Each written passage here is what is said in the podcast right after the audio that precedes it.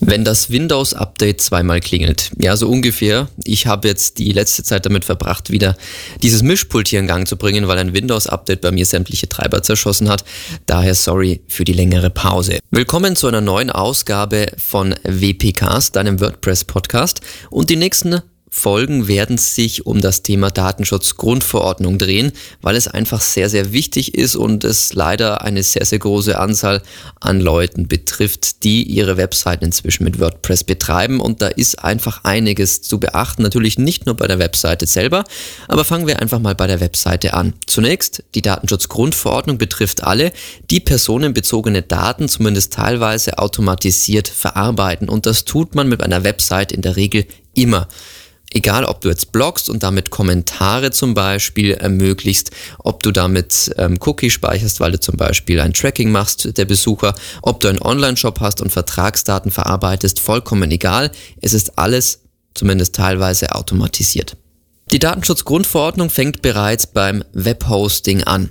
Zum Beispiel, wenn ich jetzt zu Netcup oder Host Europe gehe, muss ich mit diesem Webhoster eine sogenannte Auftragsdatenverarbeitung abschließen. Das ist ein Vertrag und darin ist festgehalten, dass der Webhoster für dich diese Daten verarbeiten darf, weil du selbst betreibst ja nicht deine Datenbank, den Webserver und alles, was darunter liegt, sprich die Hardware und Technik, die letztlich dir die Daten für deine Webseite zur Verfügung stellt und natürlich die Besucherdaten, die auf deiner Webseite zwar natürlich drauf sind, aber deine Webseite ist ja wiederum auf den Webhoster drauf. Deswegen musst du deine Auftragsdatenverarbeitung abschließen. Also wichtig, erkundigt euch notfalls beim Support, dann unterschreiben, rückschicken, fertig.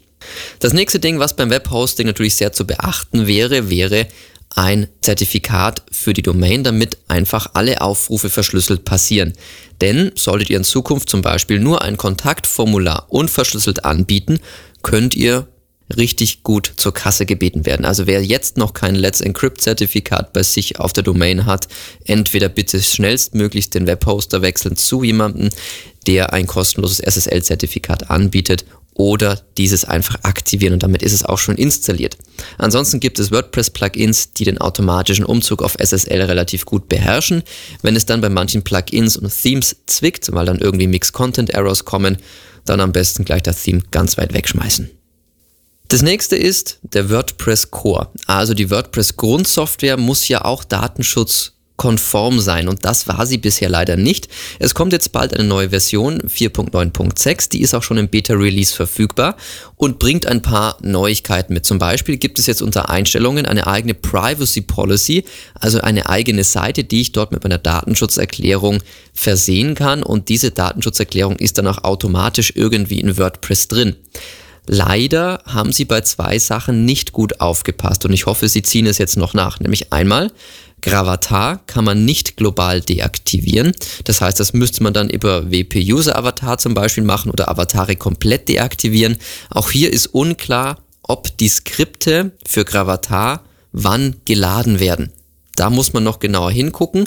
Und das nächste ist, es gibt bei WordPress ja sogar Emoticons. Also zum Beispiel könnt ihr unter Einstellungen und meines Wissens lesen oder schreiben festlegen, dass ähm, die Emoticon-Zeichen automatisch zu Emoticons umgewandelt werden. Das Problem ist nur, dieses Skript, was das macht, ist nicht lokal in eurer WordPress-Installation, sondern wird jedes Mal von Automatic, einem der Hersteller von WordPress, nachgeladen. Und das ist natürlich ziemlich ungünstig. Ansonsten schaut euch mal die Release Notes von 4.9.6 an, dem neuen Release, was noch jetzt diesen Monat kommt. Da stehen auch schon ein paar Sachen drin, was sie alles vorhaben, zum Beispiel auch bei den Kommentaren, dass man eine Checkbox mit anbietet, dass man bestätigt, die Privacy Policy gelesen zu haben, wobei auch das nicht ganz sauber ist, wenn man sich ein bisschen in WordPress-Foren umhört, denn sobald ich einmal akzeptiert habe bei einem Kommentar, die Datenschutzerklärung heißt es auch, dass der Besucher ein Recht auf Auskunft, Löschung und theoretisch Weitergabe, also Umzug der Daten hat. Und das ist natürlich ungünstig, weil solche Funktionen bietet WordPress eigentlich nicht. Das nächste große Problem bei WordPress und der Datenschutzgrundverordnung sind die Designs. Denn in den Themes sind meistens Google Fonts enthalten, Font Awesome, Facebook Pixel Funktionen, Facebook SDK Skripte, die geladen werden und zum Beispiel natürlich Google Analytics Skripte, wo ich dann einfach nur noch meine Tracking ID hinterlegen muss. Und das ist natürlich nicht Sinn der Sache, weil eigentlich sollte erstmal alles, was Skripte betrifft, lokal geladen werden. Auch jede Schriftart muss lokal geladen werden. Es gibt natürlich bei E-Recht 24 Generatortexte für die Datenschutzgrundverordnung, die festlegen, hey, ich verwende Google Fonts und da passiert Folgendes. Trotzdem ist es kritisch zu sehen, denn die Aufsichtsbehörden gerade in Deutschland haben auf dem letzten Meter noch bekannt gegeben, ach übrigens, beim Thema Tracking sind wir dann doch etwas penibler und da könnte auch die Erklärung in der Datenschutzerklärung auf der Seite nicht reichen, sondern da müsst ihr wirklich mit Opt-in und Opt-out-Cookies arbeiten, die die Skripte nur dann wirklich laden, wenn der Besucher explizit durch das Opt-in-Cookie-Hinweis sein OK gegeben hat und sobald er auf OK drückt, dann erst darf zum Beispiel getrackt werden. Deswegen ist das alles so ein bisschen in der Grauzone. Mein Vorschlag, im Podcast selber auf wpcast.de habe ich euch ein Skript bereitgestellt, beziehungsweise einen Link zu einem Skript und dort könnt ihr die Google Fonts runterladen und habt bereits eine Anleitung, wie ihr es im lokalen CSS dann einbindet. Also das auf jeden Fall machen. Plugins wie Disable Google Fonts gehen leider nicht bei allen Themes, sondern nur bei den Grund- oder Standard-Themes. Also da auch bitte aufpassen. Wie kann man das ganz einfach rausfinden? Auch da im Podcast habe ich euch einen Link hinterlassen zu einer Seite, die euch die Cookies auflistet. Ansonsten zum Beispiel in Chrome UOrigin, Privacy Badger installieren. Das sind zwei Add-ons. Und dann seht ihr oben ganz genau, wer wohin welche Skripte lädt. Das kann man damit eigentlich ganz gut feststellen. Ansonsten sind natürlich Sachen wie Google Analytics, Facebook Pixel, all diese Dinge bitte sofort rausschmeißen, nicht mehr erstmal tracken, wartet die ersten Urteile ab, die dann bald rauskommen werden, wenn die ersten Abmahnungen eintrudeln bei größeren Unternehmen und erst dann, wenn es erste Gerichtsurteile gibt, würde ich auch wieder die Standard-Plugins oder Google Analytics oder das, was man bisher verwendet hat, auch wieder einsetzen. Also da lieber erstmal ziemlich viel rausschmeißen. Stichwort Plugins, wir haben es gerade schon angeschnitten. Es gibt das tolle Plugin WP GDPR Compliance, das auf jeden Fall installieren. Das fügt euch bei Kontaktformularen und Kommentaren und solchen Geschichten automatisch eine Checkbox hinzu, wo ihr dann die, Datenschutzgrund, äh, die Datenschutzerklärung verlinken könnt. Das nächste ist Akismet, Google Analytics, Chatpack, Facebook Pixels, Social Walls, alles rausschmeißen. Nutzt wirklich nur noch die Grundfunktionen in WordPress und alles andere fliegt raus. Chatpack hat zwar angekündigt, dass sie jetzt ein GDPR-Compliance-Update bereitstellen noch in diesem Monat, aber auch dem würde ich nicht wirklich vertrauen, weil auch hier weiß man eben nicht, was passiert eigentlich im Hintergrund. Chatpack ist für mich die größte Blackbox, die WordPress als Plugin mitunter besitzt. Deswegen Hände weg davon. Cookie Notice von Defactory oder Ginger kann ich nur empfehlen. Also installiert euch, auch wenn die E-Privacy-Verordnung erst 2019 kommt mit dem Cookie-Hinweis explizit, jetzt schon Cookie Notice am besten installieren. Was man hat, das hat man. Und wer weiß, nicht wenn eine Abmahnung doch mal reinkommen sollte, dann kann man sagen, hey, ich habe mein Bestes gegeben, schaut bitte, ich habe alles gemacht, was ich machen konnte und nicht nach dem Motto, ja, interessiert mich nicht. Das wirkt auch vor dem Richter immer relativ schlecht. Gerade was die Security-Plugins anbelangt, also zum Beispiel jetzt Spam-Verhinderer oder ähm, iTheme Security WordFence, da bitte ganz, ganz, ganz genau drauf schauen. Verwendet bitte niemals irgendwelche CDNs, zum Beispiel Sukuri, die euren Netzwerk-Traffic mitlesen, um dort dann verdächtige Sachen rausfiltern zu können. Das werdet ihr niemals konform der Datenschutzerklärung machen können. Nie, nie und never. Sowas sofort rausschmeißen. Auch zum Beispiel Netzwerk Brute Force, was zum Beispiel iTheme Security hat. Oder ähm, die öffentliche Spam-Datenbank abgleichen mit der IP-Adresse, was zum Beispiel Anti-Spamby macht. Das bitte sofort deaktivieren, einfach mal durch die Plugins durchklicken. Was mehrere Anbieter, zum Beispiel auch Raidboxes empfehlen, ist zum Beispiel das Plugin Statify. Da wird wirklich lokal nur der Aufruf gemessen, nicht der Besucher selber. Das heißt, das misst nur, welche Seite wurde von wo besucht. Statify ist ein tolles kostenloses Plugin, einfach mal installieren. Wenn ihr jetzt sagt, es gibt doch so tolle ähm, Zusatz-Add-ons wie Bohr Labs, Cookies oder sowas, tut euch selbst den Gefallen und schmeißt das Geld nicht zum Fenster raus. Die Leute verdienen sich jetzt eine goldene Nase dran mit diesen, Entschuldigung, Drecks-Plugins, die zwar natürlich schon was können, aber trotzdem, sie sehen nicht gut aus und wir haben noch nicht die E-Privacy-Verordnung und glaubt mir, in einem Jahr wird noch relativ viel passieren, gerade wenn es jetzt nach dem 25. Mai erstmal richtig knallt.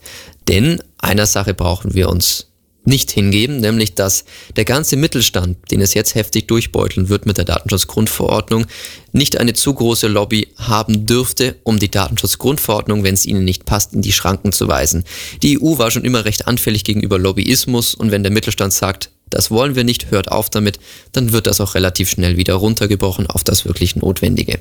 Von dem her einfach mal cool bleiben, die wichtigsten Dinge wie Google Fonts etc. und Google Analytics mal rausschmeißen. Das braucht man nicht zwingend und dann mal abwarten. Ja, es wird immer heißer gekocht als dann gegessen. Was ist jetzt letztlich noch offen, neben den Punkten, die ich erwähnt habe? Eine der größten Probleme ist die O-Embed-Funktion von WordPress, wo ich ja zum Beispiel YouTube-Videos, Spotify-Playlisten und so weiter und so fort einfach ganz simpel in meinem Blog, in meine Webseite einbetten kann über O-Embed. Da hat WordPress auch mit dem nächsten Update 4.9.6 leider keine Lösung bisher parat, was ich mir sehr gewünscht hätte, weil OEmbed ist eine interne Funktion und da zum Beispiel eine Two-Click-Variante einzubauen. Das wäre nun wirklich nicht schwer gewesen und damit hätten sie uns die Arbeit sehr stark erleichtert und das finde ich sehr schade, weil das ist wirklich eine kritische Sache, wo auch die Anwälte sich nicht ganz konform sind, auch mit den Generatortexten. Ist das jetzt erlaubt? Ist das damit gültig oder nicht? Das nächste ist, wie schaut es mit CDNs aus? Wenn ich jetzt zum Beispiel das Font Awesome Skript, jQuery und all diese Grundskripte mir von CDNs hole, ist das dann ein Problem, weil auch diese CDNs letztlich irgendwo Daten ja auch von mir bekommen, wenn die Skripte abgefragt werden. Also auch da fraglich, ist das wirklich datenschutzgrundkonform? Deswegen schaut, dass ihr eure Skripte so gut es eben geht localhost anbieten könnt. Google AdSense und AdWords, auch da scheint Google ein bisschen dran gearbeitet zu haben. Da kam kürzlich jetzt eine Mail rein, dass sie da ein paar Tools noch bereitstellen. Aber auch hier von Google AdSense würde ich erstmal noch die Finger lassen, wenn ihr Werbung auf der Website über automatisierte Skripte schaltet. Auch ich habe es leider Gottes erstmal deaktiviert, obwohl auch für mich da ab und zu ein bisschen was rumkommt, was mir sehr hilft. Aber es ist einfach bisher wirklich in der Grauzone und ich habe keinen Bock, mir einen Anwalt nehmen zu müssen und dafür Geld rauszuschmeißen. Deswegen erstmal raus damit. Summa summarum. Worauf kommt es an? Geht euer Themes durch, eure Plugins mistet aus, schaut, dass ihr Localhost ein paar Sachen lösen könnt, schließt eine Auftragsdatenverarbeitung mit eurem Webhoster ab und wenn ihr jetzt noch nebenher das Ganze in einem werblichen Kontext macht, eure Webseite, euer Online-Shop, dann braucht ihr zum Beispiel auch ein Verarbeitungsverzeichnis, wo ihr genau aufführt, was verarbeitet ihr wie und dieses Verarbeitungsverzeichnis muss auch versioniert sein. Also zum Beispiel einfach ein Dokument anlegen, gibt es auch überall Beispiele bei den Aufsichtsbehörden und dieses Dokument übergeht immer wieder neu versionieren. Dann könnt ihr nachweisen, dass ihr immer wieder daran gearbeitet habt.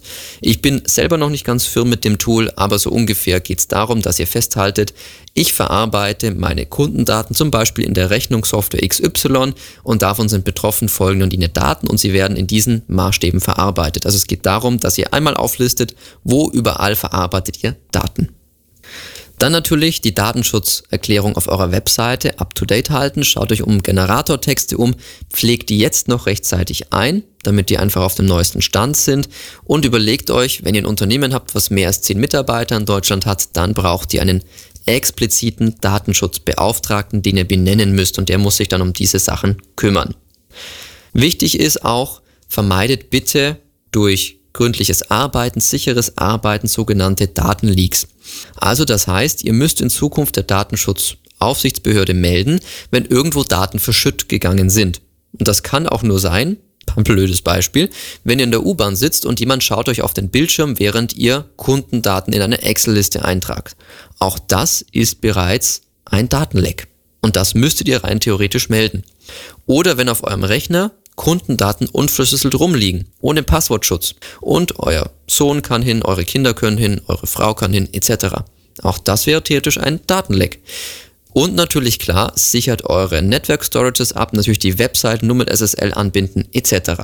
Also, diese Sachen sind alle vermeidbar. Und wir alle sind gespannt, was letztlich wir als Webseitenbetreiber leisten müssen, wenn jetzt irgendwann eine E-Mail reinflattert von einem Besucher, Bitte teile mir mit, welche Daten du über mich in der Datenbank hast. Und da bin ich sehr gespannt, wie das ausgehen wird. In diesem Sinne, das war jetzt erstmal ein Rundumschlag von mir, was ich bisher so recherchieren konnte. Es werden jetzt noch zwei weitere Podcasts zur Datenschutzgrundverordnung kommen. Nächste Woche zum Beispiel mit einem Rechtsanwalt gemeinsam, der auch noch ein paar Fragen genauer einordnen kann. Und dann auch nochmal explizit für Künstler, wie sieht es mit Fotorechten etc. aus. Also ich freue mich auf eure Fragen, euer Feedback www.wpcast.de.